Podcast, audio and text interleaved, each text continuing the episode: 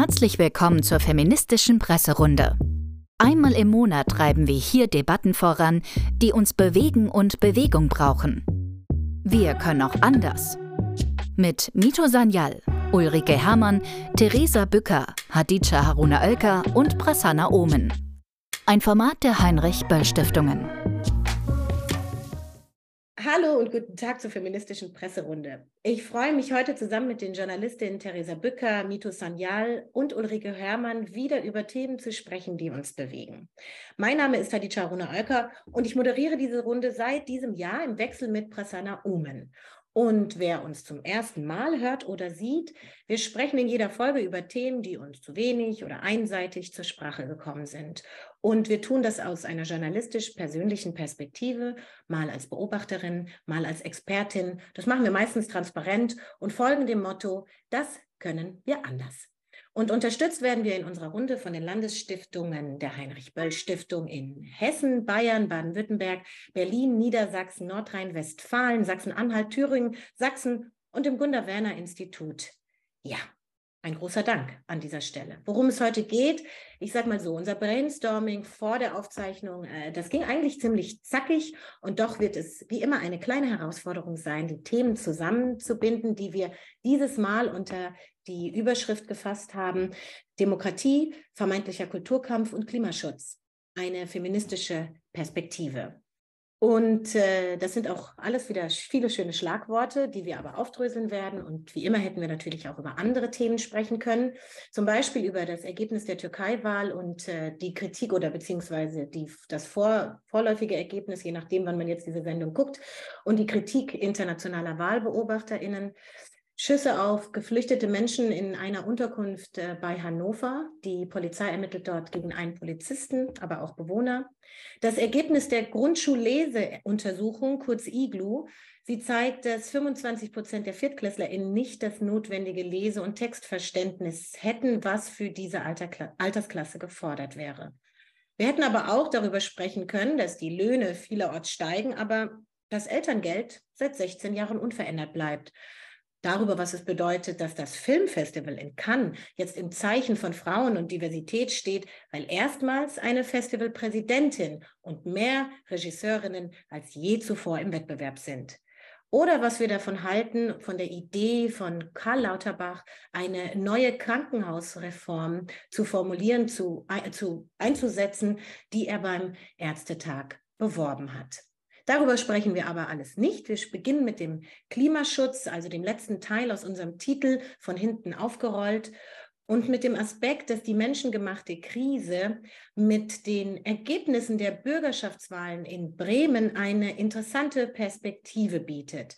Nämlich unter der Frage, warum haben die Grünen eigentlich dort diese Verluste eingefahren? Darüber wurde ja viel spekuliert über den, die Rolle der Debatte um eine, also wer es mitbekommen hat, über die Wärmepumpe, die Abschaffung des Kurzzeitparkens, autofreie Innenstadt, ging aber auch um die sogenannten BürgerInnen in Wut, die sich selbst zwischen CDU und AfD verorten.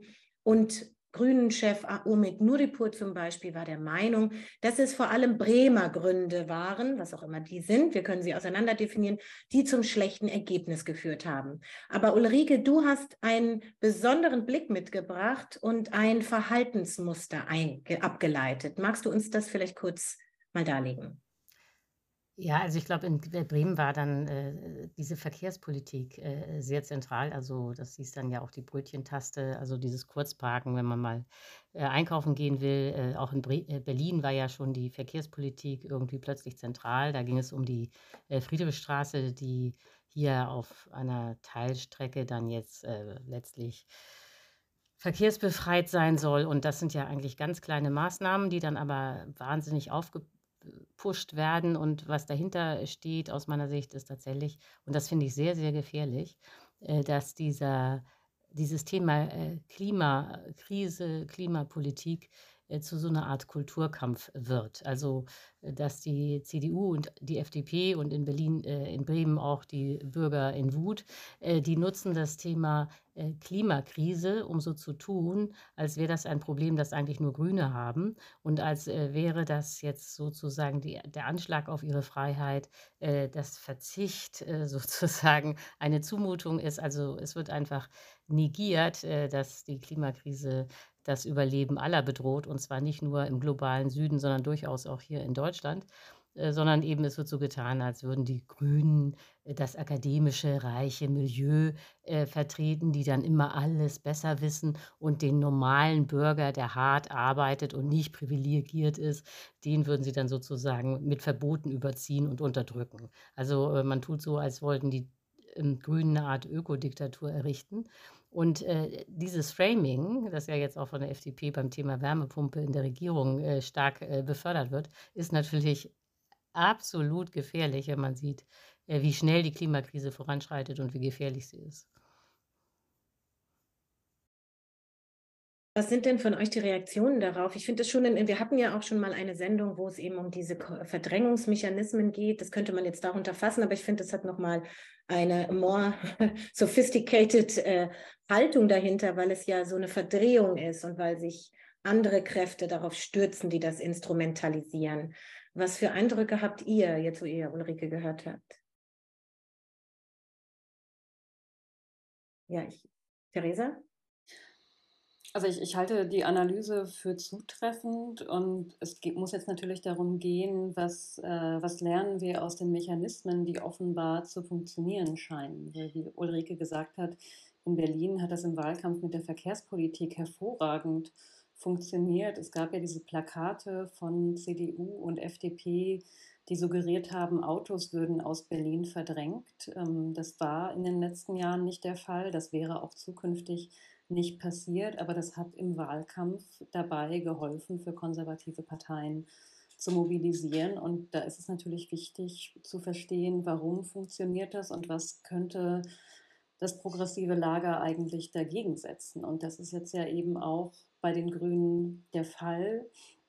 Und bei den Grünen ist es, ähm, ist es ja leider der Umstand, dass sie als Partei vergleichsweise klein sind. Und dieser Anspruch an die Grünen, jetzt die ganze Bevölkerung von der Notwendigkeit von Klimaschutz und den entsprechenden Maßnahmen zu überzeugen, der ist ja einfach riesig. Und das finde ich gerade in der medialen Debatte auch, ähm, auch schwierig nachzuvollziehen, dass dieser Anspruch an die Grünen angelegt wird, weil sie, wie sollen die das schaffen? Die waren, äh, sind bislang keine Volkspartei, hatten natürlich zwischendurch ähm, mal Umfragewerte, die dann mit, mittlerweile auch mit der SPD konkurriert haben, aber diese Massenwirkung und Breitenwirkung, die ihnen manchmal zugeschrieben wird, die haben sie ja nicht. Und sie bräuchten eigentlich aus dem Parteienspektrum eben MitstreiterInnen, die auch versuchen, für Klimaschutz zu stehen, weil ähm, die Grünen alleine werden es in der deutschen Debatte nicht reißen können. Und also das finde ich, das finde ich bedenklich, dass das eben auch unter JournalistInnen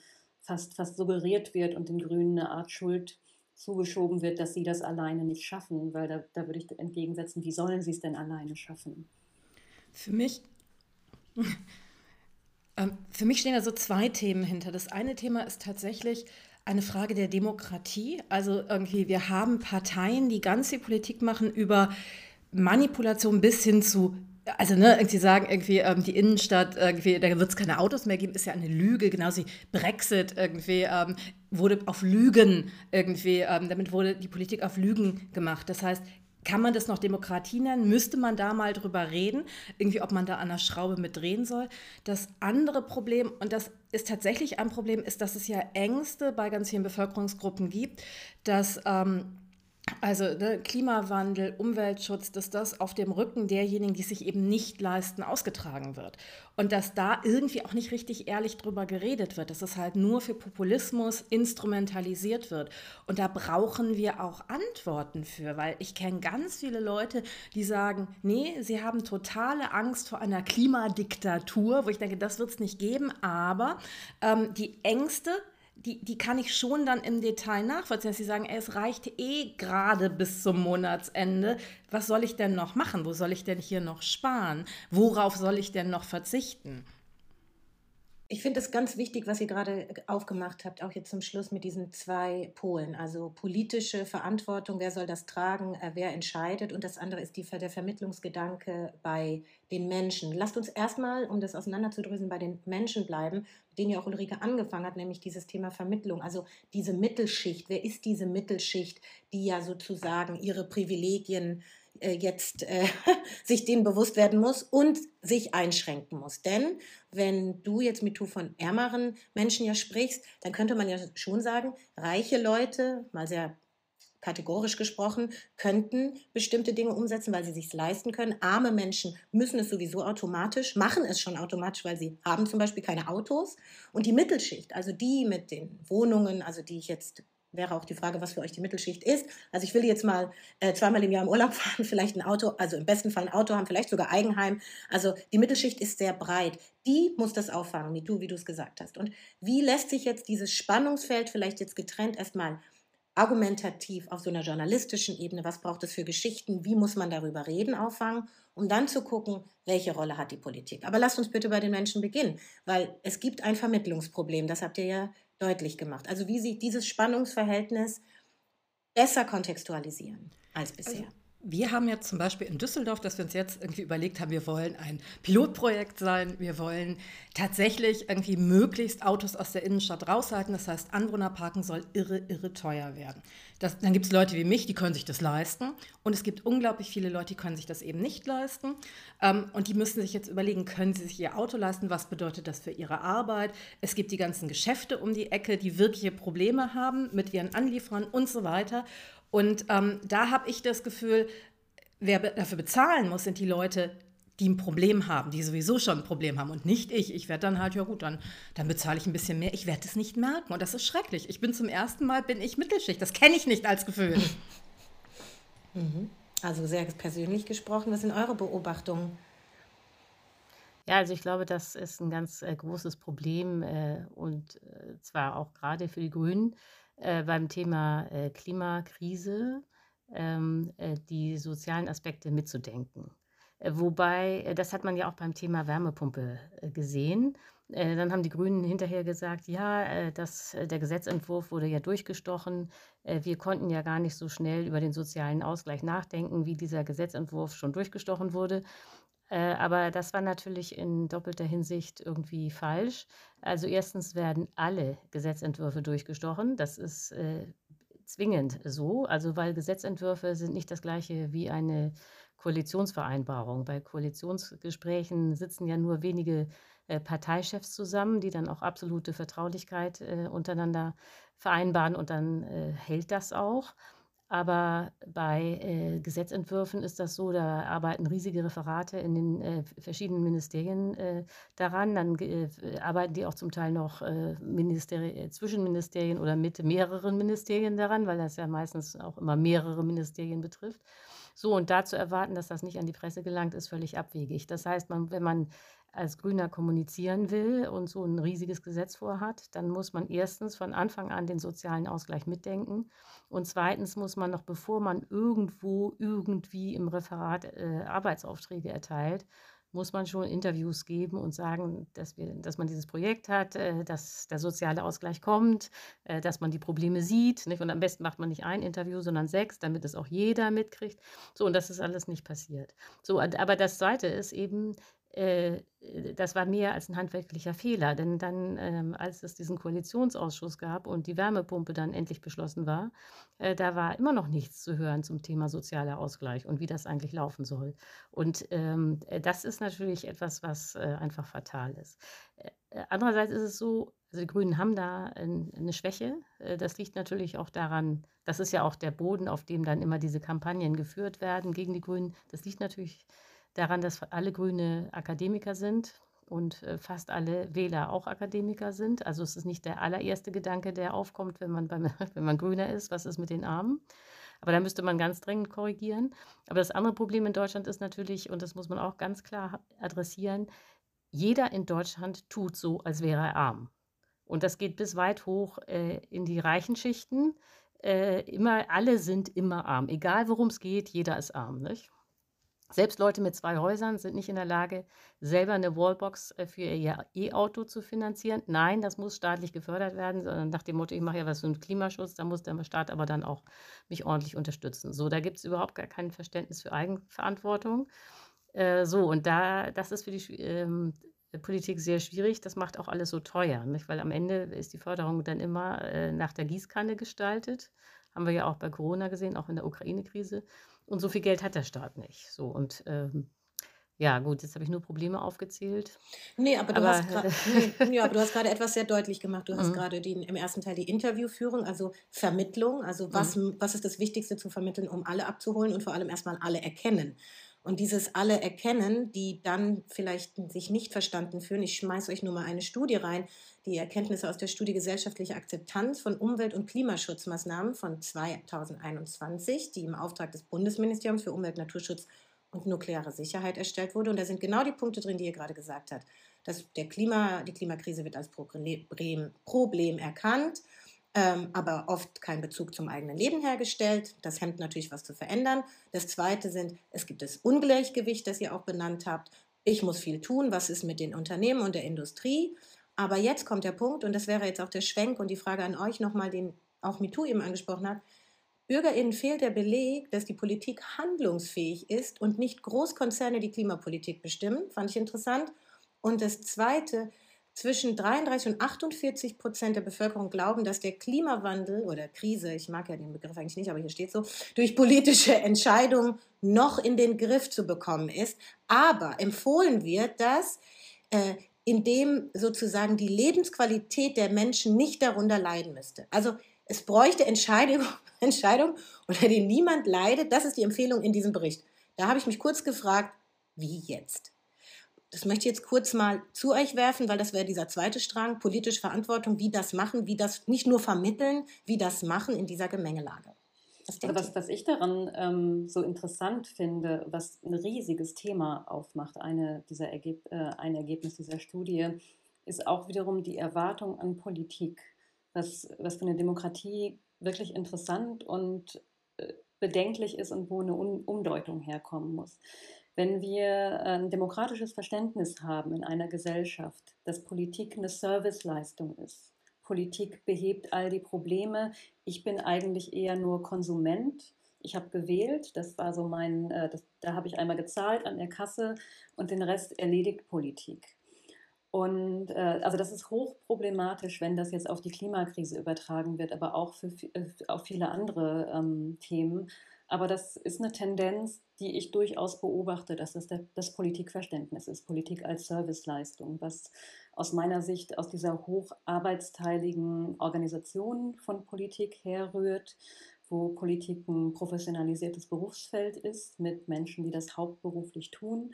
Und die anderen Bürgerinnen haben eben andere Aufgaben. Und da Deutschland ein wohlhabendes Land ist mit vergleichsweise wenig Korruption, kann ich mich als Bürgerin auch eigentlich zurücklehnen und äh, sagen, ich, wenn ich politisch desinteressiert bin, läuft trotzdem immer noch alles. Und das, das ist ein tatsächliches Demokratieproblem, auch eben dann, was in der Klimakrise nochmal zu mehr Problemen führt, wenn BürgerInnen denken, sie müssen selbst keinen Beitrag leisten oder ähm, was ja noch ein anderes Problem ist, die Beiträge, die geleistet werden müssen, sind nicht gerecht verteilt. Und ich finde, einer der Elefanten, der da im Raum steht, ist, dass wir eine unglaubliche Fokussierung jetzt auch tatsächlich auch auf die Mittelschicht haben und was so der Durchschnittsbürger leisten muss. Es wird auch irgendwie als zumutbar betrachtet, jetzt ja auch innerhalb der Inflation, dass Arme noch stärker zu kämpfen haben. Das wird ja überhaupt nicht skandalisiert in der, in der großen öffentlichen Debatte.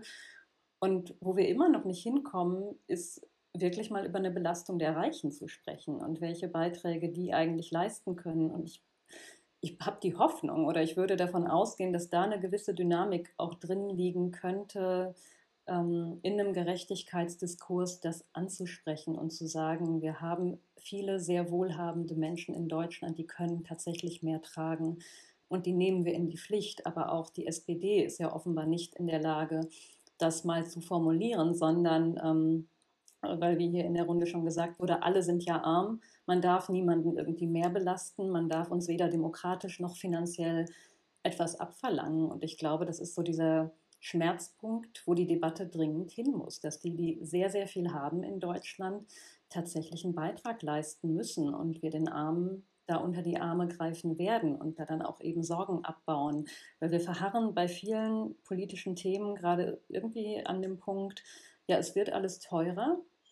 Wir können aber nicht mehr Steuern erheben und wir haben überhaupt keine Wege, mehr Steuern einzunehmen, um das ein bisschen umzuverteilen, zum Beispiel auch für die Kindergrundsicherung, über die wir beim letzten Mal gesprochen haben. Und dann suggeriert Lindner oder wer auch immer Handlungsunfähigkeit. So, wir, wir kommen nicht an mehr Geld, wir können nicht mehr verteilen, wir können niemanden unterstützen. Und da, da kann sich eine Debatte ja auch nicht weiterentwickeln. Ich glaube, ein anderes Problem ist aber auch, dass wir es ausschließlich unter dem Aspekt von Geld betrachten. Also weil Geld ist halt tatsächlich etwas, das ist finit und, ähm, und, und irgendwie, ähm, da wird es auch weniger geben, aber wir können ja auch Dinge dazu gewinnen. Und wir, wir also und ich finde es da immer nicht sexy in all den Debatten, ne? also auch bei Feminismus, die Männer müssen was abgeben, wo ich denke, ja, aber sie werden ganz viel dazugewinnen. Und was sind die Dinge, die wir dazugewinnen könnten? Lass uns auch darüber reden, weil ich bin halt viel, viel motivierter als Bevölkerung, als irgendwie, ähm, ne, als, als ähm, aktive Demokratin, wenn ich weiß, ich mache das auch für etwas und nicht nur, um das Allerschlimmste zu verhindern. Ähm, das heißt, irgendwie, wie ist es mit einem anderen Verhältnis zu Natur? Wie ist es mit, äh, also in Düsseldorf, ich, rede immer nur, weil es halt konkrete Beispiele sind, nicht weil Düsseldorf die wichtigste Stadt der Welt ist und auch nicht die wichtigste Deutschlands, ähm, haben wir zum Beispiel immer wieder Bürgerinitiativen, die sich dagegen einsetzen, dass massiv viele Bäume abgeholzt werden sollen. Wir hatten ja einen riesigen Orkan, der hat ein Drittel aller Düsseldorfer Bäume niedergewälzt. Es sollen noch viel, viel mehr Bäume abgeholzt werden, weil halt nochmal irgendeine Bahntrasse gebaut werden soll. Und man denkt immer so, wir leben in Zeiten, in denen wir wissen, wie wichtig Klima ist, welchen riesigen Anteil gerade irgendwie in, im Stadtraum Bäume für, für, für Mikro- oder Makroklima, wie auch immer es heißt, haben. Ähm, Warum sind das nicht Dinge, die ebenfalls gestärkt werden? Warum sind diese Bewegungen nicht Dinge, die ebenfalls gestärkt werden? Warum sind nicht so Bewegungen wie, lass uns viel, viel mehr Waldkindergärten einrichten? Wir wissen von ganz vielen Studien, den Kindern geht es besser, die kennen die Namen der Bäume danach, die werden, und, und nicht nur der Bäume, der Pflanzen, die werden sich danach verantwortlicher fühlen. Das sind alles Leute, die aktiv viel, viel mehr für Umweltschutz tun. Also warum denken wir nicht zweigleisig darüber auch nach? Aber da hätte ich jetzt mal eine Frage. Also du hast doch vorhin auch schon über Düsseldorf erzählt, dass es jetzt Widerstände gibt gegen die Idee, Autos in der Innenstadt abzuschaffen. Jetzt könnte man doch das, was du eben gesagt hast, äh, easy peasy koppeln. Man könnte ja sagen, ja, wir schaffen äh, die Autos in der Innenstadt ab, damit wir mehr Raum für Bäume und für Parks haben. Absolut, finde ich super, finde ich hervorragend. Würde ich so, das ist genau die Sache, das ist genau die Sache. Wenn das eine an das andere gekoppelt ist, gehen Leute auch mehr mit. Was sie halt nur mitbekommen ist, mein Alltag ist hart genug, ich muss auf Dinge verzichten. Ähm, so, und warum wird es ja, nicht. Das, ja, ja, genau, aber ich glaube, dass, äh, ja, aber äh, du würdest sagen, wenn man das koppelt, wenn man sagt, ja, hier keine Autos in der Innenstadt, dafür Parks, würden die Leute mitgehen.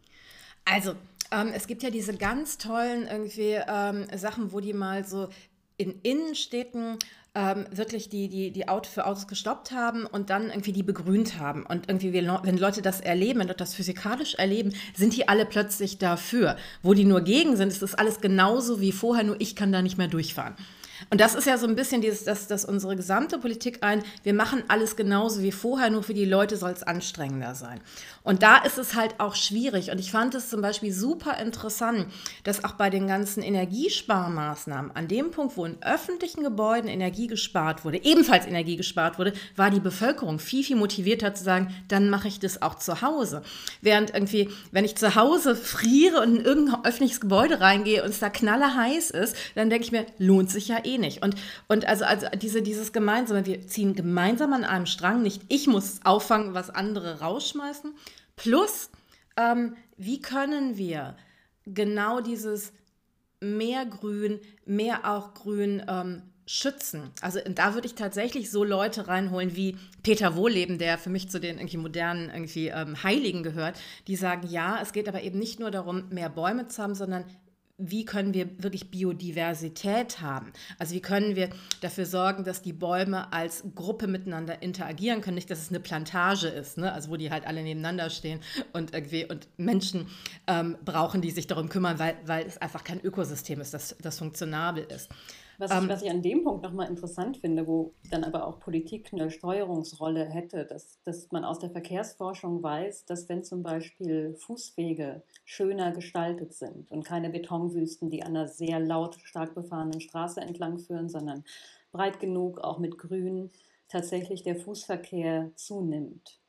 Und der Fahrradverkehr ebenso. Also schönere Fahrradwege, schönere Fußwege führen dazu, dass Menschen sich tatsächlich mehr zu Fuß und ähm, zum Fahrrad bewegen. Und das passt ja nicht zu der Haltung, die auch der Verkehrsminister vor einigen Tagen wieder in einem Interview geäußert hat. Die Leute wollen ja nicht und die Leute müssen es wollen und dann können wir machen, sondern die Verantwortung von Politik voranzugehen, aus forschungsbasiert, wo wir wirklich in allen Bereichen genug Daten haben, Konzepte, die funktionieren, auch umzusetzen und zu wissen, dann passiert irgendwas. Also dass, dass wir das nicht erleben, das, das finde ich so grotesk. Und das ähm, dann, also das ist ja so der, das Spiegelbild zu dem, was ich eben erklärt habe. Wir haben BürgerInnen, die sehen Politik als Serviceleistung und dann haben wir PolitikerInnen, die aber irgendwie beauftragt werden wollen und sich nicht in der Rolle sehen, was zu tun, um die Zustimmung auch zu, äh, zu bekommen oder einfach mal bestehen, also Konzepte, die es gibt, den Bürgerinnen dann auch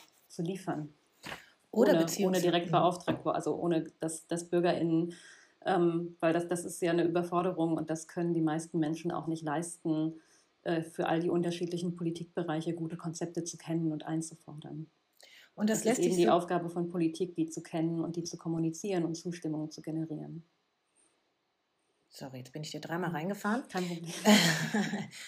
Und aber bei mir läuft es schon, weil ich finde es äh, großartig, wie er eigentlich die Ebenen zusammenbindet, nämlich also unter auch einem demokratischen Verständnis. Und das läuft ja alles darunter und wie es auch umgelabelt wird und wie man sich vielleicht auch damit aufhält, weil man in dekonstruktiven Debatten sich befindet, die eher an diesem an der Oberfläche vorbeischwimmen. Und damit halten sich sowohl BürgerInnen als auch PolitikerInnen auf. Und MeToo, du hast jetzt zum Schluss ja eher so auf so einer konstruktiven Ebene, wie lassen sich Probleme äh, benennen, aber gleichzeitig mit Lösungen denken. Das wäre so konstruktive Ansätze, ob jetzt journalistisch oder politisch, kann man ähm, dann sagen, die sollten dann vielleicht auch nachhaltig sein und alle mitdenken im besten Fall und nicht nur eine kleine Gruppe, sonst haben wir ja Gießkanne, wie Ulrike erklärt hat. Und weil ihr jetzt sehr oft das, den Begriff Demokratie genannt habt, und sogar die Klimakrise gelabelt hat als den Aspekt eines Kulturkampfes und gar nicht als das, was es ist, würde ich das so jetzt nehmen und als Brücke für mich bauen, nämlich unseren zweiten Teil, den wir auch genauso gedacht habt. Und ihr habt alle Stichworte quasi ja schon gesagt. Und wir haben ja auch quasi, quasi gerade 175-jähriges Jubiläumsjahr Paulskirche, also die Revolution von 1848. Unzählige mutige Menschen haben ihre Leben für diese Demokratie riskiert, die ja auch ein Freiheitsversprechen ist. Also wenn man Leute fragt, was bedeutet das Freiheit? Und ihr habt ja jetzt, wir haben ganz viel jetzt über Freiheit gesprochen auch über die Frage von Gemeinschaft, wie gemeinschaftlich Dinge verändern. Also wer fliegt raus, wer wird mitgedacht. Man könnte jetzt die Frage stellen, braucht es auch ein Zusammengehörigkeitsgefühl, um diese Transformation, die wir erleben, zu bewältigen? Und da will ich mit euch hin, weil in dieser Debatte, in dieser Frage nach, wie können wir selbst sein, das Individuelle, die Selbstentfaltung in der Demokratie, es total viel um sogenannte Identitätsdiskurse geht, die ja in Kulturkampf Dis Debatten äh, münden. Deswegen haben wir ja auch getitelt mit viel definierte, vermeintliche, weil wenn wir jetzt ein Buch aufschlagen würden, was ist Kulturkampf, dann gibt es verschiedene Definitionen. Und deshalb würde ich auch kurz mal damit anfangen, nämlich euch zu fragen, wenn ihr Kulturkampf hört, was klingelt dann bei euch? Also worüber redet ihr, wenn ihr es sagt, damit wir dann weitergehen können, damit wir diesen Pfad einschlagen. Also, Kulturkampf. Äh, Ulrike, du hast vorhin schon gesagt, Klimakrise wird zur Kulturkampf gelabelt. Was ist das? Naja, aus meiner Sicht ist Kulturkampf immer äh, ein Kampf äh, äh, zwischen vermeintlichen Gruppen. Auch diese Gruppen gibt es gar nicht, die werden im Kulturkampf erst konstruiert, also sozusagen Gruppen wie äh, Akadem grüne Akademiker gegen den Normalbürger, in Anführungsstrichen alles. Ne? Das sind ja Gruppen, die existieren in dieser Form nicht. Diese homogenen Gruppen gibt es nicht. Die werden dann erstmal konstruiert und dann gibt es einen Kampf, äh, äh, einen Verteilungskampf. Äh, das ist immer ganz wichtig. Also Kulturkampf ist immer Verteilungskampf. Äh, um irgendwas äh, zwischen konstruierten Gruppen. Aber das gibt es jetzt nicht nur bei der Umweltpolitik, äh, das äh, gibt es natürlich auch im Sozialen. Also ähm, das erlebt man ja ganz häufig, dass soziale äh, Verteilungskonflikte, wer kriegt was äh, an Geld, an Ansehen, ähm, an Macht, dann plötzlich ethnisiert werden, also meinetwegen Migranten gegen Bio-Deutsche oder ähm, das wäre dann die AfD, nicht? Oder ähm, es wird ethnisiert zwischen, äh, hier, das trifft ja sehr stark ähm, die äh, homosexuelle Lesben und Queere, dass dann eben da viel abreagiert wird, dann wird irgendwie äh, sozusagen eine Welt von Normalos in Anführungsstrichen gegen äh, die Gender-Diskurse ähm, gesetzt und so weiter und so fort. Nicht? Und äh, also Kulturkampf äh, geht immer und äh, äh Verteilungskonflikte werden da äh, äh, mit völlig aberwitzigen Identitätskonstruktionen abgewickelt. Okay, also Überschrift Kulturkampf als Konstruktion von Gruppen im Verteilungskrieg. Ja, genau. So. Sehr schön. Was, ja, ich versuche es zu framen. Was, was was sagt ihr? Wie ist das für euch ähnlich oder ähnlich anders? Ne, ich denke da natürlich an das Huntington-Buch, also dieses ja. Clash of Civilizations, ja. der das ja sozusagen. Haben wir in der gleichen Zeit studiert. Genau, wir haben nicht mehr in der gleichen Zeit studiert, sondern ich glaube, wir sind halt auch von ähnlichen, ähm, wie soll ich sagen, irgendwie Argumentationsstrukturen da betroffen gewesen. Ne? Also die anderen, diese Fremden und wir, mhm. wir, der mhm. freie Westen gegen alle anderen und irgendwie, ähm, weil wir so grundsätzlich anders sind, weil Kulturen sich ja so grundsätzlich unterscheiden, muss es zum Zusammenschluss kommen und es kann nicht funktionieren.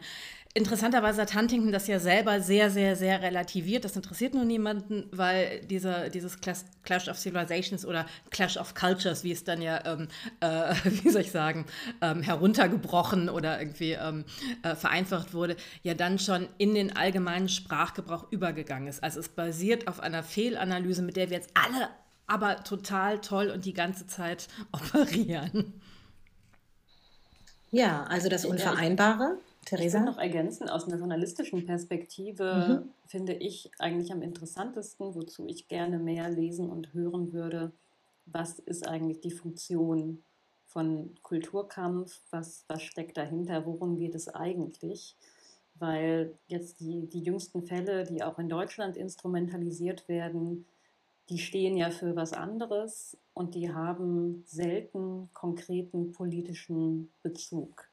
Ähm, du machst dir deine eigene Brücke, wollte ich gerade sagen. Kannst du es konkret mal machen an einem Beispiel? Genau, weil also wir hatten ja im Vorfeld über zwei, zwei aktuelle Fälle gesprochen, äh, die dann eben auch wieder auf größerer Bühne diskutiert wurden. Das war einmal der Fall, dass Tilman Kuban, ähm, Vorsitzender der, ist er noch Vorsitzender der Jungen Union? Hm, war, äh, war oder er war. Wer war weiß, was passiert, genau. bis das ausgesendet wird. ja. ähm, naja, die erreichen ja dann auch irgendwann die, die Altersgrenze und deswegen, ähm, genau. Also ich, ich glaube, er ist, aber ich muss euch ja. korrigieren, mein, unsere liebe Redaktion im Hintergrund äh, schrieb mir, danke auch mal raus, haben, ich habe noch nie gedankt, das tue ich jetzt, äh, bis November 22 Bundesvorsitzender ja. der Union, äh, Jungen genau, Union. Dann erinnere ich das ist doch richtig, dass es da einen mhm. Wechsel gab. Aber er, aber er ist im Bundestag Mitglied, genau, und genau, CDU-Politiker. Er ist eben lange bekannt als ja. Vorsitzender der Jungen Union, also der, der Jugendorganisation der CDU.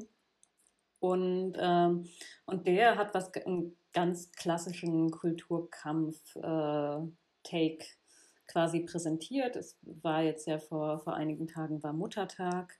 Und in feministischen Kreisen weiß man das schon länger, dass eben viele Kitas sich damit beschäftigen, das traditionelle Muttertagsbasteln, ist das noch zeitgemäß? Ähm, ist das für alle Kinder gut? Vielleicht ist manchmal die Mutter verstorben, die Kinder leben in queeren Familien.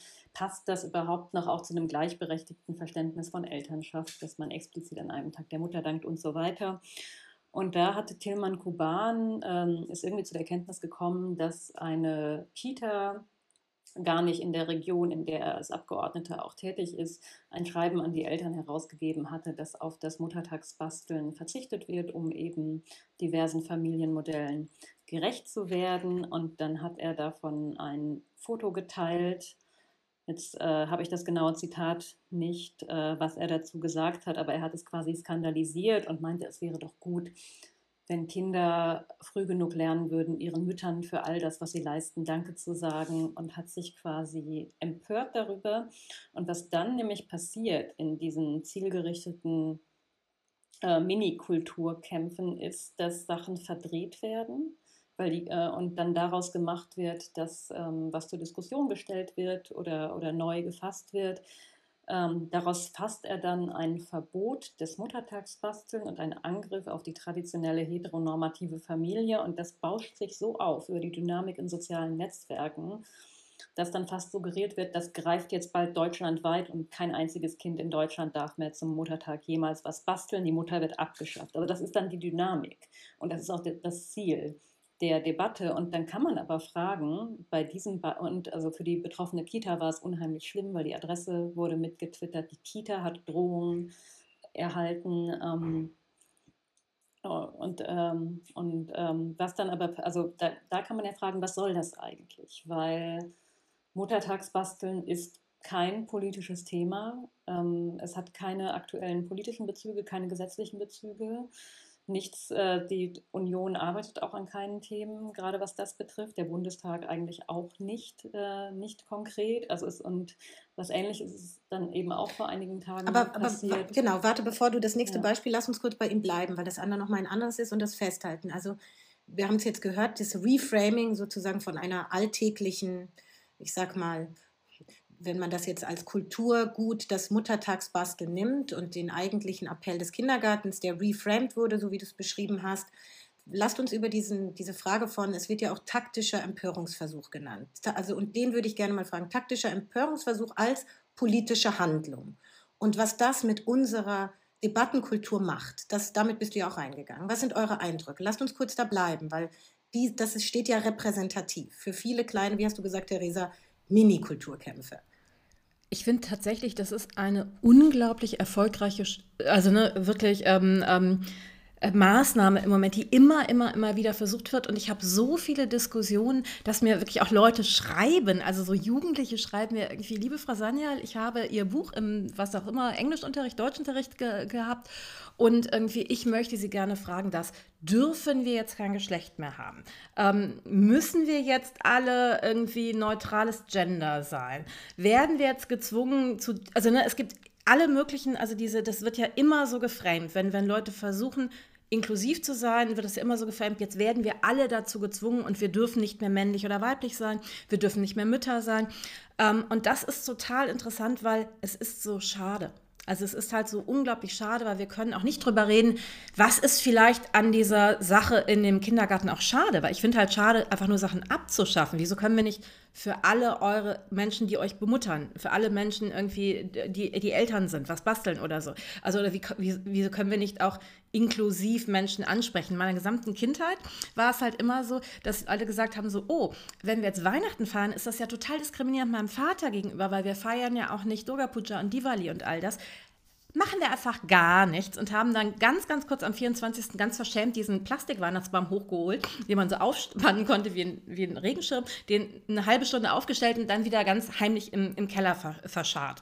Und, und dieses, wieso können wir nicht alles feiern, wieso können wir nicht Vielfalt feiern, darüber könnten wir auch mal reden. Genau. Das können wir aber nicht machen, weil wir uns immer nur gegen wehren müssen, dass gesagt wird, ihr seid die totalitären und, und wenn ich da auch mal kurz ein, äh, da würde ich gerne kurz einhaken. Wir wissen ja überhaupt nicht, was die Kita ansonsten macht. Vielleicht Eben. basteln die ja auch bereits für alle Eltern und Familienmitglieder und machen da total tolle Sachen. Aber es wird so ein Mini-Anlass aus dem Kontext gezogen und skandalisiert. Und wie MeToo gerade ja schon dargelegt hat, es findet dann eigentlich nur eine Empörungsdebatte statt und dieses Inhaltliche, wie, wie sieht eigentlich zeitgemäßes Basteln aus in Kitas, wie werden unterschiedliche Familien da abgebildet, ähm, wo funktioniert es schon super.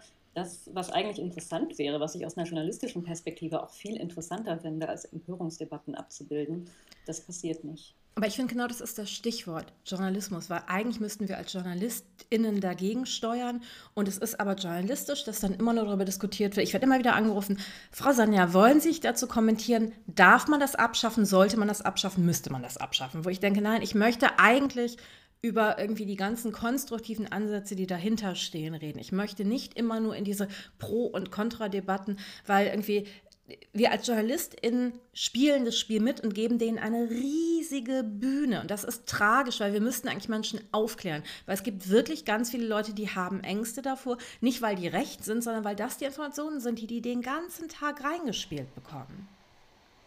Ulrike, du hast gezuckt. Also, ja, also ich meine, ich finde äh, den Ansatz von MeToo absolut richtig und auch von Theresa zu sagen, ja, es geht ja eigentlich um die Vielfalt, um das Ermöglichen. Ähm, äh, und aber faszinierend ist in der Tat, dass das ja alles überhaupt gar keine politische Relevanz hat und trotzdem äh, wir jede Woche so eine Empörungswelle haben zu irgendeinem Thema.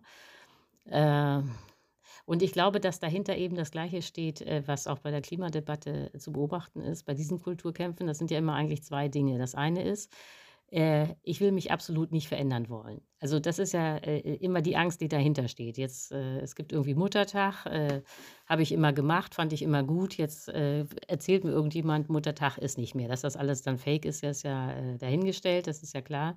Aber es wird an dieses Gefühl appelliert, oh nein, jetzt muss ich mich schon wieder verändern. Das ist auch dieses, also das funktioniert, dann, damit werden ja Ängste geweckt. Und gleichzeitig geht es irgendwie um die persönliche Identität, gefühlte Identität von den Betroffenen, die dann da die Ängste haben. Ähm, und das äh, Zweite ist, ähm, es geht nicht nur um Ängste, es geht um äh, Macht. Also ich glaube, das sind alles äh, Machtdiskurse.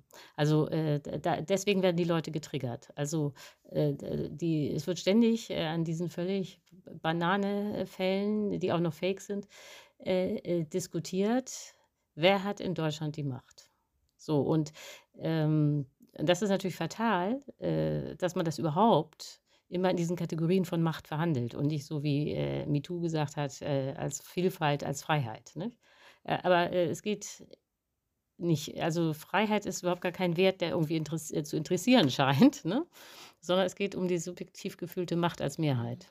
Und da, da, da müssten wir aus journalistischer Sicht dringend einhaken. Ähm, ich habe einen tollen Text bei Perspective Daily gelesen dazu, den können wir in die Shownotes packen, der, der nochmal eine eigene These aufgestellt hat äh, oder erklärt hat, was soll eigentlich Kulturkampf.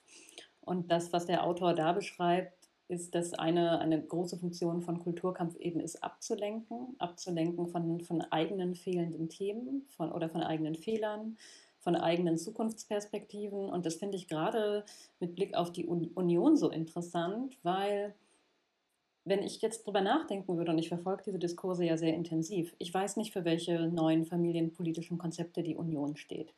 Ich weiß, dass Friedrich Merz in den vergangenen Monaten in jedem Interview zum Gendern gefragt worden bin. Ich weiß nicht, wie Friedrich Merz plant, die Gleichberechtigung in Deutschland voranzubringen. Ich weiß nicht, wie die Union plant, geschlechtsspezifische Gewalt zu reduzieren. Ich kenne die Konzepte nicht. Ich weiß nicht, ob es welche gibt. Wahrscheinlich gibt es sie nicht.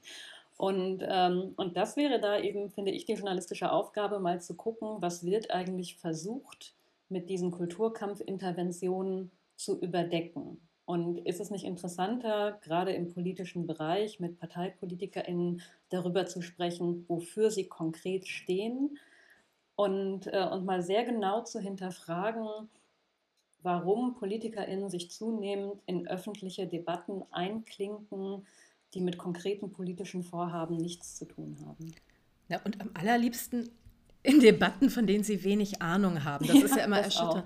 Aber was mich tatsächlich daran bewegt, ist einmal, ich glaube tatsächlich, es geht bei Politikern und Politikerinnen geht es wirklich um Macht aber es hat eine Auswirkung auf die Bevölkerung. Und, da, und das, das, das schmerzt mich tatsächlich, das schmerzt mich persönlich, weil ganz viele andere Leute diesen Kulturkampf sozusagen weiterführen. Und ich glaube eben, dass die es nicht aus Macht machen, sondern weil, weil es da wirklich ganz viele Leute gibt, die Ängste haben, dass sie jetzt gezwungen werden, dass sie jetzt etwas falsch machen, dass sie jetzt nicht mehr was auch immer dürfen. Das ist die Brücke zu dem nächsten Thema. Genau. Aber nein, aber das setze ich, sorry, weil ganz kurz nochmal, um es festzuhalten, was ihr gerade gesagt habt. Also dieses Thema von Freiheit sprechen, aber eigentlich äh, Machtinteressen vertuschen wollen, ist so ein. Also das wäre das wäre das politische Handeln hinter diesen taktischen Empörungsversuchen in den Minikulturkämpfen. Theresa würde jetzt, hat gerade gesagt, äh, weil es eigentlich keine Inhalte gibt.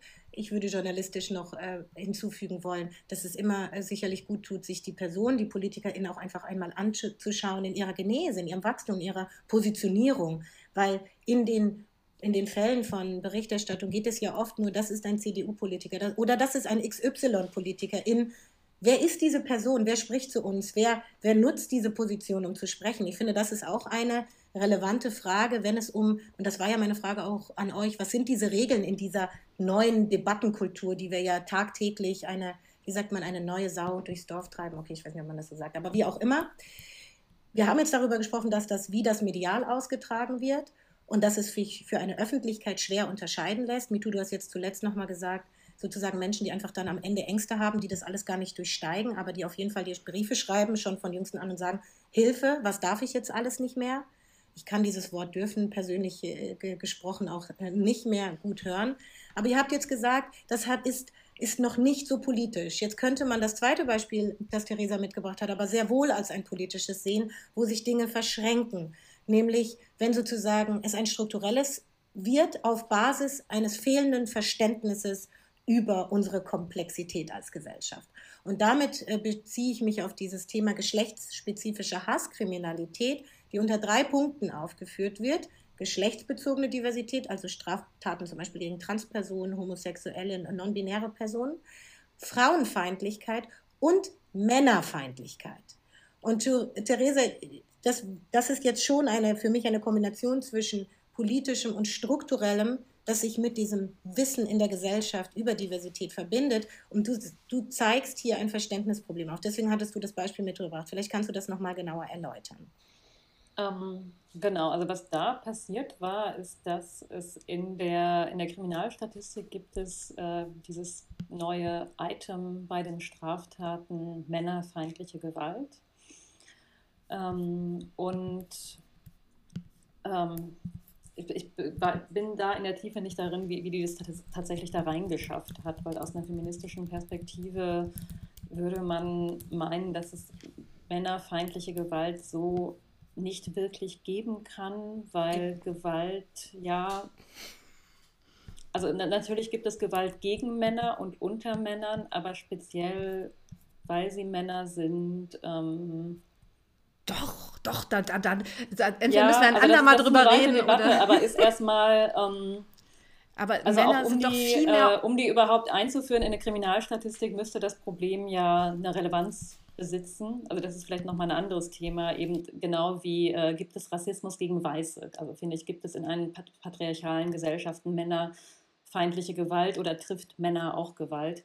Ähm, so, da, darüber kann man diskutieren. Und ähm, dann ist es so, so, dann ist es passiert. Ich glaube, es war ein Spiegelartikel, der da mal eingestiegen ist, weil eben ähm, in der Auswertung der Kriminalstatistik die, diese Kategorie auffiel. Was ist da eigentlich drunter gefasst worden? Worüber reden wir, wenn männerfeindliche Gewalt in der Statistik erfasst wird? Und dann war es beispielsweise für das Bundesland Berlin so, dass Graffitis, also ähm, Sachbeschädigung, ähm, Gewalt gegen Mauerwerk oder wie man es auch immer fassen möchte, äh, da stand unter anderem Feminism is for everybody und was stand da noch? Das zweite ist mir gerade entfallen.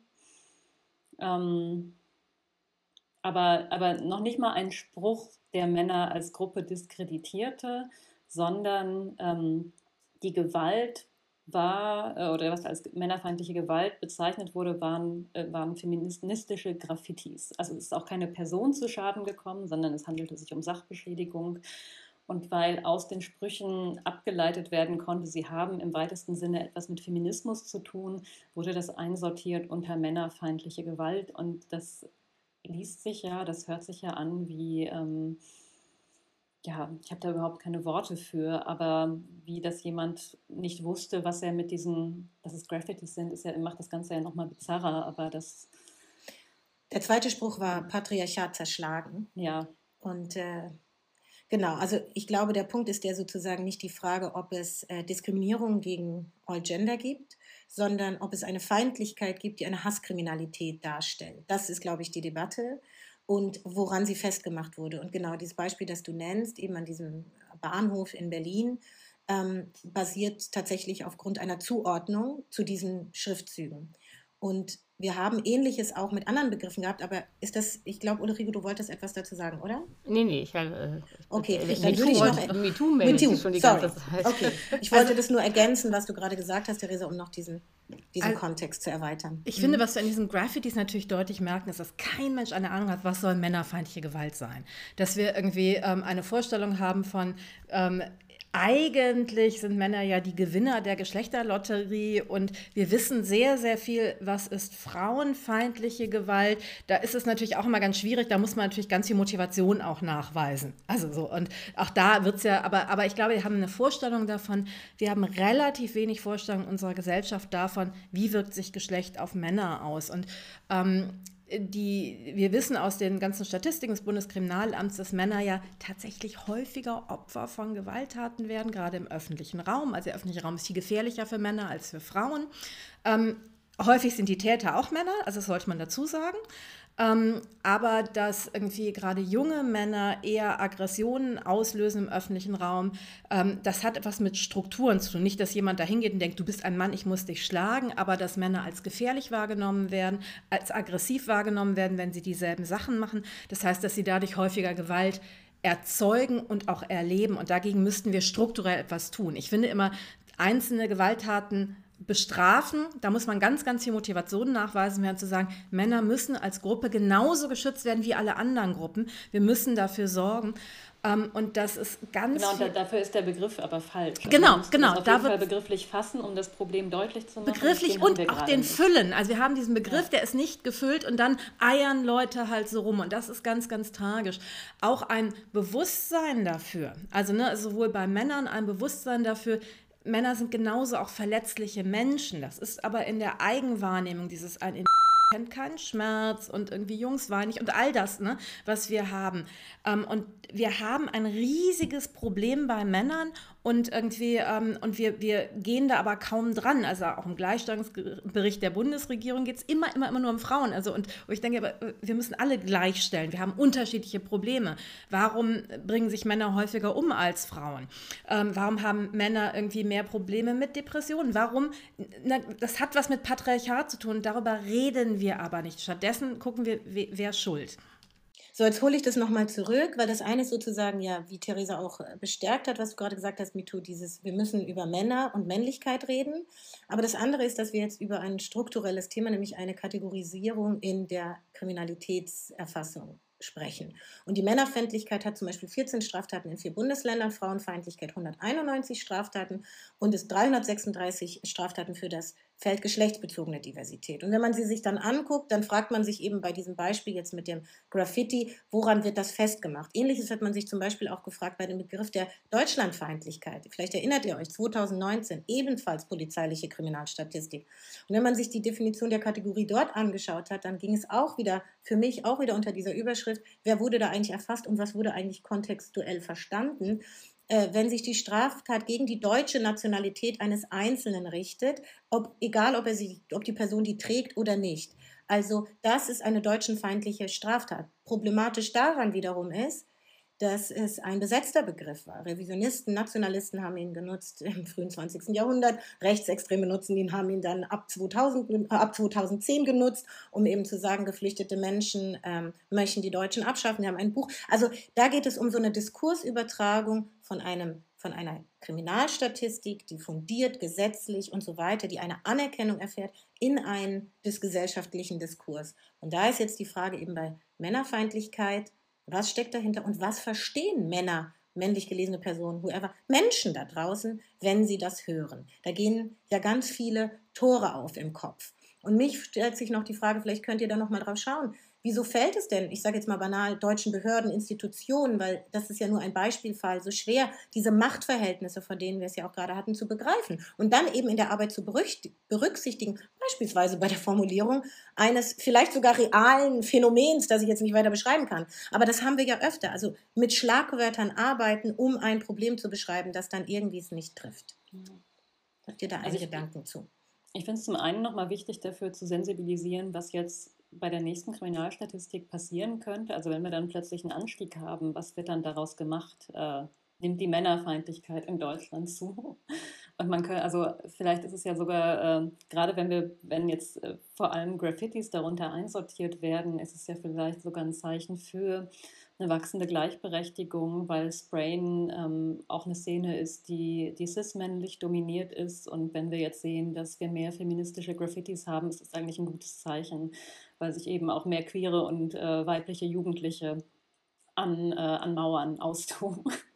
Das mal so als Einwurf. Ähm, ich glaube, zur Polizei und den Strukturen, da kann wahrscheinlich MeToo viel sagen. Ich bin immer sehr hin und her gerissen, weil ähm, ich weiß, dass gerade auch bei diesen ganzen Debatten darum, können Männer Opfer von Vergewaltigung sein, was wir 1997 verändert haben, also ne, dass wir Opfer und Täter geschlechtsneutral definiert haben. Da dachten halt alle, äh, irgendwie ähm, kann doch gar nicht sein. Und nachdem es die Gesetzesänderung gab, konnten wir überhaupt erst Dinge wahrnehmen. Und uns war auch immer noch sehr langsam war. Es muss begleitet sein. Es muss mit ganz vielen anderen Dingen begleitet sein. Ähm, die Begleitung sehe ich gerade nicht. Ich habe eher so ein bisschen das Gefühl, ähm, da wird auf Interessensgruppen, die Druck gemacht haben, reagiert. Aber gleichzeitig, und das weiß ich halt auch, wenn wenn es Interessensgruppen gibt, auch wenn ich deren Interessen vielleicht nicht teile, wenn, denen immer, wenn die immer geblockt werden, werden die immer, immer lauter. Manchmal ist es auch wichtig, die ins Boot zu holen. Ich finde die Formulierung erstmal nicht nur schlecht. Ähm, und ich hoffe, dass, dass jetzt eine, eine Bewusstseinsveränderung passiert. Ich finde halt immer dieses, wer macht etwas und dann können wir es, also dann können wir es bestrafen. Ähm, wie können wir Prävention leisten? Das würde mich halt viel, viel, viel, viel, viel, viel mehr interessieren ähm, wie können wir ein anderes Klima erschaffen? Denn das ist ja auch mit irgendwie, ähm, also wenn wir über irgendwie ähm, häusliche Gewalt reden, dann setzen wir halt an, wenn Knochen gebrochen sind. Und das ist zu spät. Ähm, und wir müssen halt viel, viel, viel früher ansetzen. Und deshalb habe ich so ein bisschen, ich bin hin und her gerissen. Also mich stört es tatsächlich nicht, dass es drin ist. Ich würde es jetzt gerne tatsächlich auch feministisch begleiten. Ich würde es nicht dem anderen Feld überlassen. Und ich würde auch ungern darüber mich lustig machen, weil es ist so nah, es ist so, es ist so leicht, sich darüber lustig zu machen, weil, weil ähm, gerade bei diesen Graffitis, da dachte ich auch erstmal, das ist ja super, wir reden alle über Cancel Culture. Ähm, und dann passiert es aber gerade super von rechts. Ne? Also darf man jetzt noch irgendwie sagen, zerschlag das Patriarchat? Ist eine interessante Debatte. Aber das, Wäre es ja, jetzt aber, das, aber nur zur Einordnung, das Zerschlag des Patriarchat war ja das Zeichen dafür, dass es gegen Männer geht. Genau. Das ist gar nicht, ja. Nee, genau. Es geht also da, gegen Männer, es geht das ist aber die eine, Deutung. Es geht gegen eine Herrschaftsform. Genau. Ja, das aber ist nicht das gleiche wie gegen Männer. Das ist ja schon diese, äh, diese Gleichsetzung zu sagen, wenn man gegen das Patriarchat ist, ist, gegen, ist man gegen Männer, ist doch völlig absurd. Sondern ist man ist absurd. dagegen, äh, dass nur Männer herrschen. Das ist äh, die Definition von Patriarchat. Äh, dass also nur ein Geschlecht das Sagen hat. Dagegen ist man, aber man ist nicht gegen Männer. Also aber jetzt, wo wir darüber sprechen und so ins Nachdenken kommen, finde ich das schon auch interessant, sich, sich, in der Tiefe damit auseinanderzusetzen. Wie sieht Männerfeindlichkeit eigentlich aus? Oder wer, wo werden auch Grundlagen dafür gelegt? Also ich habe, ähm, mein, äh, meine Tochter ist ja acht und hört sehr viele Hörspiele, die ich natürlich nicht alle begleite. Aber ich glaube, es ist aus Bibi und Tina, dieser Jungs gegen Mädchen-Song. Und das erinnern wahrscheinlich viele von uns auch aus der eigenen Schulzeit, dass dieses Jungs gegen Mädchen ja schon so früh ein Thema ist, was nicht heißt, dass, äh, dass es in Gewalt mündet, aber dass wir natürlich auch, äh, auch als weibliche Personen lernen, in Gruppen zu denken und, äh, und Jungs blöd zu finden. Also weil wir in einer patriarchalen Gesellschaft leben, endet das in der Regel nicht damit, dass äh, Mädchen sich zusammenrotten und Jungs verprügeln. Aber dieser andere Blick wird sicherlich auch geprägt. Und mir fällt ein fiktives Beispiel ein aus dem tollen Roman Die Wut, die bleibt von Mareike Fallwickel wo die jugendliche Protagonistin sich mit ihren Freundinnen zusammentut und die fangen dann an, Männer zu vermöbeln, die ähm, die Mädchen sexuell belästigt oder auch vergewaltigt haben. So, das ist so ein ganz konkretes Beispiel, aber eben aus einem Roman, wo Mädchen ähm, aus Rache anfangen, ganz bewusst Gewalt gegen Männer auszuüben. Und ähm, also darüber, was das, wofür das eigentlich steht und ähm, oder auch wie, also das ist ja eigentlich ist es ja ein Anstoß, sich damit zu befassen, was feministische Kritik ja seit jeher tut oder eben auch ähm, äh, bei Rassismus, wie entsteht Gruppen gegen Gruppen gerichtete Gewalt, könnte sie möglicherweise auch gegen Männer in der Art und Weise entstehen. Aber, aber eigentlich ist es die Frage, wie entsteht Gewalt? Naja, und, und auch irgendwie da Feminismen und feministische Sprüche selbstkritisch zu hinterdenken, weil auch wir haben, also ich habe ganz viel gruppenbezogene Menschenfeindlichkeit und Entmenschlichung Männern gegenüber ganz lange einfach so mit als Slogan, weil es wird schon immer irgendwie die richtigen Treffen gesagt. Und da muss ich inzwischen sagen, irgendwie dahinter frage ich mich selbst. Ich sage viele Dinge. Ich sage auch nicht mehr, die Zukunft ist weiblich. Ich hoffe wirklich, die Zukunft ist menschlich. Oder ich hoffe, es gibt eine Zukunft. Und wunderbar, was ihr gerade gemacht habt. Im Endeffekt haben wir die Arbeit gemacht, die im besten Fall vor der Entstehung des Begriffs und die Aufnahme in die, in die Statistik passiert wäre, was wir nicht wissen können, weil es alles spekuli spekulierend ist, aber aufgrund der Beispiele, die sich zeigen, eben schon darauf hinweisen, dass hier Ebenen vermischt wurden. Ich glaube, so viel können wir festhalten. Und an diesem Beispiel zeigt sich eben auch, wie diese Debatten über, sei es jetzt Kultur und Herkunft, wenn wir die Deutschenfeindlichkeit nehmen, oder eben Identität, Geschlechtsidentität und Kategorisierung sich vermischen und sehr wohl strukturelle Folgen haben können. Denn Theresa, du hast ein gutes Beispiel gemacht. Stellen wir vor, die Fälle steigen, es werden irgendwelche Sachen einsortiert, niemand guckt sich die Fälle an und dann kommt die Headline, Männerfeindlichkeit steigt, Deutschenfeindlichkeit steigt, keiner weiß genau, was es ist. Und das war, glaube ich, auch diese Richtung, wo wir hin wollten.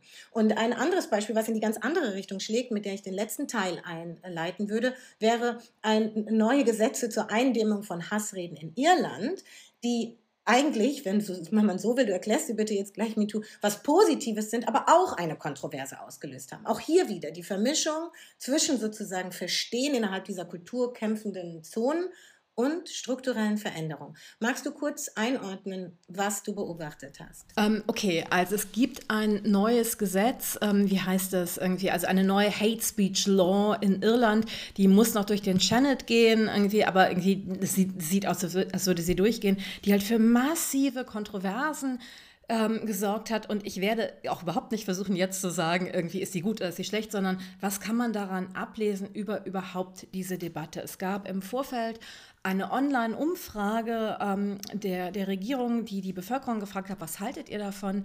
Die Ergebnisse waren zum, also wirklich zum übergroßen Teil negativ und, und vorsichtig, weil Leute Angst um Meinungsfreiheit hatten.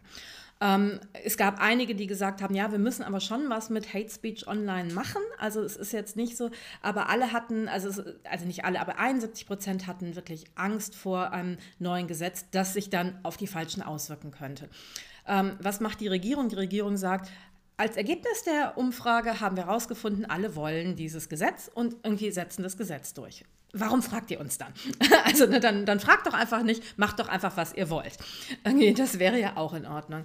Ähm, und das Gesetz ist tatsächlich ich glaube, wirklich super wohl gemeint. Also ne, da stehen alle gesellschaftlich diskriminierten Gruppen drin, also auf, aufgrund von Race, Class, Sex, Geschlechterzugehörigkeit und so weiter. Und Behinderung und Verhandlung Alles, von Völkermord. Genau, mhm. absolut, absolut. Ähm, und auch irgendwie Gender ist zum Beispiel eben nicht irgendwie definiert, was steht in deinem Pass, so, ne, was, sondern es ist halt irgendwie Selbstdefinition, also alles in einer liberalsten Form. Das ist die tolle Seite davon. Es gibt relativ hohe eventuelle Strafen. Also es gibt halt irgendwie mehrere, also ne, fünf Jahre irgendwie, ähm, äh, also unterschiedliche Jahre Gefängnis, die darauf stehen. Und da wird es halt schwierig. Also wie können wir, wie können wir Dinge herausfinden? Es gibt eine Formulierung, die ich sehr interessant finde. Wenn du ähm, Materialien auf einem irischen Server, also ich könnte es auch von hier und es auf irgendeinem irischen Server, weil wir wissen ja immer nicht, was über welchen Server läuft. Ähm, die irgendwie, ähm, wo die irische Regierung denkt, sie könnten zur Verbreitung gedacht sein, müsste ich beweisen, dass ich die aber nicht verbreiten möchte. Da wird es dann halt ganz schwierig. Also das sind halt wirklich Formulierungen. Wahrscheinlich, und das sind ja alle Rechtsexperten, sagen, wahrscheinlich ist es ein Gesetz, das nicht dafür da ist, um Leute ins Gefängnis zu bringen, sondern um über diese Dinge zu reden, dass der Prozess die Bestrafung ist. Und das finde ich super. Ne? Also, dass in dem Prozess ein bewusstseinserweiternder Prozess, der ja auch eine, eine Tiefenwirkung auf die Bevölkerung hat. Wir reden darüber, was heißt es überhaupt? Weil ich kann mich noch erinnern, als meine ersten Morddrohungen im Internet kamen, bin ich ganz brav zur Polizei gegangen, um die anzuzeigen. Und da musste sie eine Liste ausfüllen, welche Kleidung haben sie getragen, als sie die Morddrohungen bekommen haben ja, vielleicht online. Noch, ja, genau, vielleicht noch als Ergänzung, also das sozusagen auch, äh, also mal abgesehen davon, dass scheinbar nicht transportiert wurde, allen ersichtlich war, welche Folgen hat das und die das Ängste geschürt hat. Gab es ja auch internationale Reaktionen. Das sind immer genau die richtigen. Von, von Donald Trump und Twitter-Chef Elon Musk, äh, die ableistische Sprache benutzt haben und von diesem massiven Angriff, wie du sagtest, auf die Redefreiheit beispielsweise gesprochen haben. Also hier, wurden, hier geht es also um eigentlich wieder, wenn man es in einem größeren Kontext von Kulturkampf nimmt, wieder um zwei politische oder konstruierte Lager. Das ist, wäre ja die Ähnlichkeit. Oder wie seht ihr das? Naja, nur mal, ohne jetzt zu inhaltlich hineinzusteigen, weil wir ja schon nur die Möglichkeit haben zu sagen, auf welchen Feldern bewegt sich das alles? Ja, wir reden ja immer über Redefreiheit versus Schutz. Und das ist ja ein falscher irgendwie ein Gegensatz. Es ist eben nicht so, dass es irgendein Land auf der Welt gäbe, wo es absolute Redefreiheit gibt. Sondern es wird immer darüber verhandelt, was darf gesagt werden, was kann nicht gesagt werden. Irgendwie, äh, jedes Land macht das, jedes Land macht das mit Abstrichen. Ähm, und, und dass immer von rechts argumentiert wird, wenn irgendwo etwas eingeschränkt wird, dann sind wir in einer Diktatur, dann ist es ja wie, weiß ich nicht, China. Ähm, während irgendwie umgekehrt ähm, Gleichzeitig ist aber diese unglaubliche Angst auch von links gibt, wenn wir das zulassen, irgendwie dann öffnen wir Tür und Tor für alles. Und ich glaube, beide Seiten ähm, gehen mit diesem absolutistischen Blick daran. Und ich würde gerne das Mittelfeld erweitern. Ich würde wirklich, also ich bin ja so eine klassische Liberale, ich würde möglichst viel sagbar machen, weil wir merken ja die ganze Redefreiheit immer daran, wenn Leute was sagen, was uns verletzt. Also ne, ich bin natürlich für Redefreiheit, wenn Leute für meine Inhalte sind, aber es gibt ganz viele Dinge, wo, wenn ich wirklich an Redefreiheit glaube, dann muss ich mich für die Redefreiheit derjenigen einsetzen, die Dinge sagen, die ich wirklich unangenehm finde. Und da, das müssen wir uns angucken. An welchem Punkt wird es aber wirklich gefährlich? Und das gibt es ja. Es gibt ja Redefreiheit, die volksverhetzend ist, die zu Gewalt aufruft. Und da müssen wir wirklich eingreifen. Aber jetzt ist es ja interessant, wenn wir dieses, deswegen hatten wir das irische Gesetz auch genommen. Ich will es euch nochmal in die Runde geben, weil es geht hier ja um ein Gesetz, das genau diese Position schützen möchte sozusagen, wenn es um Völkermord und Menschenhass geht, und dann geht es ja um mehr als nur Reden. Und äh, sozusagen hier gibt es dann diese, diese Umwidmung, wie du es gerade auch beschrieben hast, dass sozusagen ein, das wird dann so ja gerne auch Kulturkampf von rechts genannt, polarisieren, um zu emotionalisieren. Bedrohungsszenarien werden hochgefahren. Lass uns das nochmal unter einem Dach irgendwie zusammenbringen. Sophie Schönberger hat äh, gerade das Buch geschrieben, Zumutung Demokratie. Und darin beschreibt sie eigentlich genau das, was du, Mito, auch jetzt eben nochmal zusammengebracht hast. Die Krise der Demokratie ist die Krise der Gemeinschaft. Und, wie, und weil es nämlich dabei um unterschiedliche Meinungen, Interessen und Widerstände geht und wie die innerhalb eben eines demokratischen Verständnisses mit Gesetzen, Recht und so weiter auszuhandeln sind. Frage ist natürlich, wer sind die Minderheiten, wer sind die Mehrheiten, wer bestimmt das Recht, wie lässt sich das Recht verändern, was bedeutet das in der Transformation der Zeit. So, das ist das eine. Und das andere ist, dass wir es mit Politiken zu tun haben. Und das wäre auch meine Abschlussrunde, mit der wir diese Kulturdebatten, die wir jetzt ja so angerissen haben, haben. Du hast auch eben das Stichwort Cancel Culture genannt. Adrian Daub hat zum Beispiel ein Buch geschrieben, Cancel Culture Transfer, in dem auch er das macht, was wir die ganze Zeit versucht haben. Also er ist Literaturwissenschaftler und Stanford-Professor der bezweifelt, dass es diese Cancel Culture überhaupt gibt, dass, weil die Fälle uneindeutig sind, weil eine Großrecherche in Datenbanken der Feuilletons, in denen da viel ja drüber gesprochen wird, unser, unser Bereich quasi, weniger dramatisch, wenn auch nicht unproblematisch sind. Aber Einzelfälle, keine Kultur und vor allem Übernahme, und das ist für mich das Relevante an dieser, an dieser These, warum ich sie nochmal mitbringe, Übernahme eines doppelten Diskurses. Also dass die Angst, was woanders passiert, zu uns kommt, in dem Fall konkret aus den USA, zu uns nach Deutschland, das könnte uns auch passieren, schüre eine moralische Panik, die, über die schon viel geschrieben würde. Das heißt, Cancel Culture, kurz gefasst, hilft, über Cancel Culture zu reden, hilft dabei, nicht über Ungerechtigkeiten sprechen zu müssen. Das ist seine These. Das würde zur Muttertagsdebatte passen. Das würde dazu passen, wenn wir eine Männlichkeitsstatistik vielleicht nehmen und sagen, wir nehmen die jetzt einfach so und dekonstruieren sie nicht. Und da wäre meine Frage jetzt auch an euch, um damit auch rauszugehen und zum Sinieren auch, wenn also Demo wenn wir in einer Demokratie alle reden sollen, wir die Freiheit wollen und, äh, und möglichst für alle, wie, welche Art von Miteinander, Verbundenheit braucht es denn da? Und zwar in einem politischen Verständnis. Eines, das politische Menschen irgendwann dann vielleicht auch umsetzen, aber erst einmal alleine zwischen uns hier in der Aushandlung aus einer journalistischen Perspektive. Mit dieser Verantwortung im Rücken. Ich weiß, das war eine lange Anfahrt zu einer Frage, aber es war mir irgendwie wichtig, nochmal so einen Rahmen zu setzen. Ähm, also, also, ich würde gerne mhm. vielleicht die Gegenthese äh, vertreten. Gut, sehr gut. Ähm, nämlich, äh, dass diese ganzen Debatten äh, zeigen, äh, dass die Demokratie funktioniert. Also die These von äh, Sophie Schönberger ist ja, dass die Demokratie eigentlich in Gefahr ist, weil die Leute diese Gemeinschaft nicht mehr aushalten und stattdessen da äh, jeder nur noch an sich denkt und sich sieht. Aber faktisch ist es ja so, dass es diese ideale Welt der Demokratie nie gab. Äh, das ist besonders schön in den USA zu sehen. Nicht? Äh, man gründet sich als demokratischer Staat und hat gleichzeitig Sklaverei. Und äh, die ganze Demokratie funktionierte nur unter der rassistischen Bedingung, dass nur Weiße, am besten aus den äh, angelsächsischen Gebieten, nicht? die sogenannten äh, WASPs, White Anglo-Saxon Protestants, die hatten das Sagen und äh, die waren dann natürlich auch ähm, sehr homogen und dann äh, war natürlich auch keine Krise, weil auch in diesen homogenen äh, weißen Communities auch nur die Männer was zu sagen hatten, die Frauen auch nicht. So, und äh, dann hat man sich eigentlich sehr weit von der Demokratie entfernt, weil nur eine ganz kleine Gruppe überhaupt das Sagen hat. Und die war sich dann aber einig. So, und äh, auch ähnlich war es in Deutschland. Äh, nach dem Zweiten Weltkrieg, äh, muss man ja faktisch sagen, hatten auch nur die Männer äh, was zu melden und eigentlich auch nur die Oberschichten. Und die waren eigentlich kontinuierlich seit dem Nationalsozialismus identisch. So, und da kann man sich schon fragen, was das eigentlich für eine komische Demokratie war. So, jetzt inzwischen äh, sind äh, viele Gruppen äh, am Start. Das Ganze ist sehr viel diverser. Es ist nicht perfekt, aber es ist diverser. Ja, und dann stellen natürlich alle fest. Und das ist äh, ähm, natürlich äh, durchaus herausfordernd, dass wenn da nicht mehr so eine Herrscherelite in der Demokratie sagt, wo es lang geht, sondern eben viele Gruppen mitreden, das Ganze ähm, mühsamer wird. Aber das ist ein Fortschritt, kein Rückschritt. Danke. MeToo, ihr guckt nachdenklich, ich weiß, das ist viel, das sind so viele Perspektiven von verschiedenen Seiten kommt, aber genau in dieser Gleichzeitigkeit befinden wir uns ja auch irgendwie.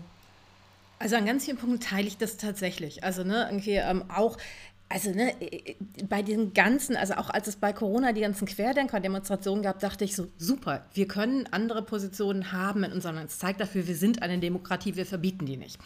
Ähm, das ist die eine Seite und ich habe aber tatsächlich ähm, und da, da habe ich immer so ein, weil ich bin Linke und, und, und, und habe halt irgendwie Angst, dass gerade ein Thema wie, wie Redefreiheit von den Rechten total vereinnahmt wird. Und es ist mir total wichtig, dass wir auch als Linke über den Schutz der Redefreiheit sprechen.